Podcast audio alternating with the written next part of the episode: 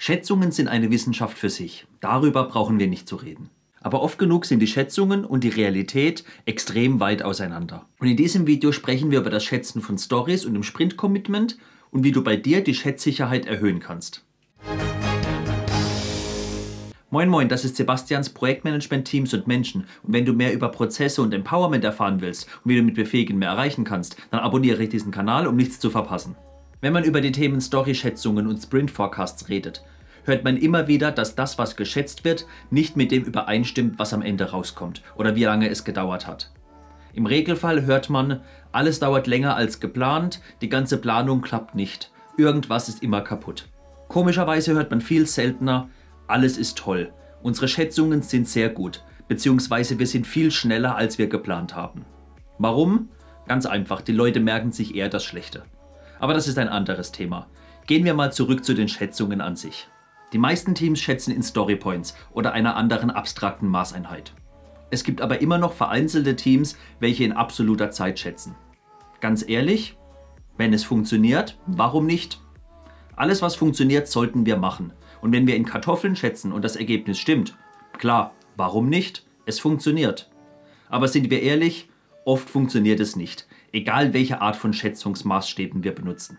Klar, manche Systeme sind genauer als andere oder fordern von uns eine andere Herangehensweise, aber all das ist trotzdem nur eine Seite der Medaille.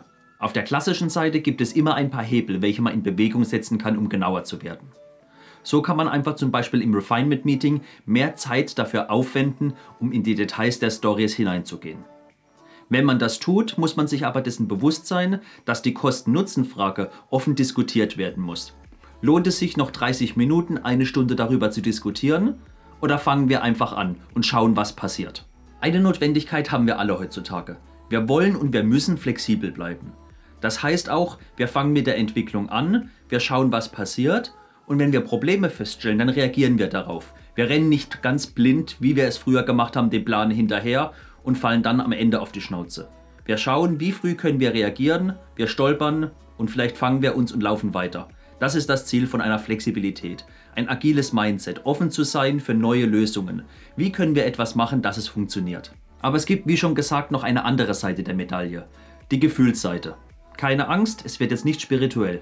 Viele glauben, wir müssen alle unsere Schätzungen möglichst rationell treffen. Das heißt, wir machen uns Gedanken darüber, wir wägen Vor- und Nachteile ab, wir gehen sehr nah ins Detail und schauen uns alternative Lösungswege an und am Schluss treffen wir eine rationale Lösung auf Basis von funktionalen, logischen Argumenten. Nichts mit Gefühlen. Im Regelfall funktioniert das auch. Aber mal eine Frage an dich. Bist du schon mal im Refinement Meeting gesessen? Es wurde eine Story geschätzt, estimated, vom Team refined und ins Detail geschaut und am Schluss gab es eine Schätzung. Und du warst da gesessen und hast das Gefühl gehabt, irgendwie passt das nicht. Ich glaube nicht, dass das klappen wird. Ich habe ein ganz ungutes Gefühl dabei. War es schon mal so?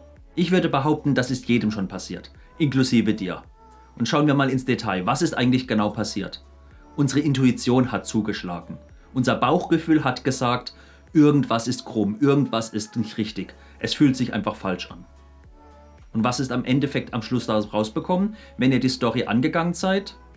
Im Regelfall passiert es auch. Irgendwas passt nicht. Die Story wird nicht fertig, es gibt viele Probleme, irgendwie hat sich diese Intuition, dieses Bauchgefühl bestätigt. Ich will jetzt nicht davon reden, dass wir eine selbsterfüllende Prophezeiung erzeugt haben, dass wir unbewusst schlechter gearbeitet haben, uns weniger darauf konzentriert haben, beziehungsweise unbewusst wollten, dass es nicht klappt. Aber was hätten wir dann machen sollen? Was machen wir, wenn wir dieses Gefühl haben? Ganz einfach, wir reden darüber. Offene Kommunikation im Team, im Refinement Meeting. Ich sage jetzt nicht, dass wir blind hingehen sollen und unsere Schätzungen anpassen. Als Beispiel, die Logik sagt, es sind fünf Story Points. Mein Bauchgefühl sagt aber, äh, irgendwas passt nicht, es sind acht. Wir gehen nicht einfach hin und sagen, es sind acht. Und böse Zungen würden auch behaupten, es ist vielleicht nur eine Ausrede, damit wir nicht detaillierter darüber schätzen müssen, darüber reden wollen oder irgendeinen Fehler eingestehen. Sagen wir acht und alle sind ruhig und glücklich. Das ist keine Lösung. Wir sollten aber unser Bauchgefühl, unsere Intuition nutzen, um darüber zu reden. Warum fühlt es sich komisch an? Warum haben wir das Gefühl, dass es nicht passt, dass es nicht richtig ist? Gibt es noch Unklarheiten? Gibt es noch Risiken? Macht es Sinn, noch mehr in die Story reinzuschauen, noch mehr in die Details zu schauen? Es ist einfach eine zusätzliche Dimension der Schätzung. Vielleicht lösen sich die Unklarheiten auf, aber vielleicht bewahrheiten sie sich auch. In beiden Fällen ist es ein Gewinn für die Schätzung. Die Schätzung wurde besser. Sei es durch mehr Reden oder sei es wirklich durch Anpassen. Das Ziel sollte immer sein, dass man am Ende einer Schätzung weiß und aber auch glaubt, dass es klappt, dass es richtig ist. Alle Schätzfehler werden wir damit aber auch nicht beheben.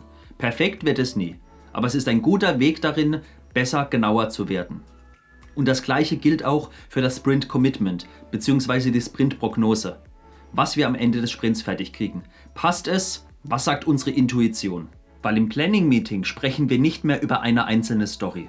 Wir sprechen über eine größere Menge an Stories, die von mehreren Personen, sprich dem ganzen Team, erledigt werden. Hier ist es noch viel, viel schwieriger, ein Gefühl dafür zu bekommen, passt alles zusammen, macht es Sinn, wer macht an, arbeitet an was. All diese großen Einflüsse machen es viel, viel schwieriger. Und wenn am Schluss jemand sagt, mein Gefühl sagt, der Sprint passt nicht, es fühlt sich zu viel an oder es fühlt sich auch zu wenig an, ist auch eine legitime Aussage. Lasst uns einfach darüber reden. Warum fühlt es sich komisch an? Warum fühlt es sich zu viel oder zu wenig an? Gibt es Unklarheiten? Am Ende nehmen wir vielleicht noch eine Story mit rein, schmeißen eine raus oder entscheiden uns, es passt trotzdem so. Lass uns den Weg beschreiten. Das Team muss sich am Schluss zusammen entscheiden, trauen sie ihren Gefühlen, ihren Bäuchen, aber trauen sie auch ihrem Gehirn, der Logik. Beides muss passen. Und schau dir doch mal mein Video über das Planning Meeting an. Hier sprechen wir nochmal über den Machbarkeitscheck am Ende des Meetings. Ist das Sprint-Commitment erreichbar? Und hat mein Video dich zum Nachdenken angeregt bzw. dir gefallen? Dann würde ich mich freuen, wenn du mir einen Daumen nach oben gibst. Und abonniere meinen Kanal, damit du nichts verpasst und auf dem Laufenden bleibst.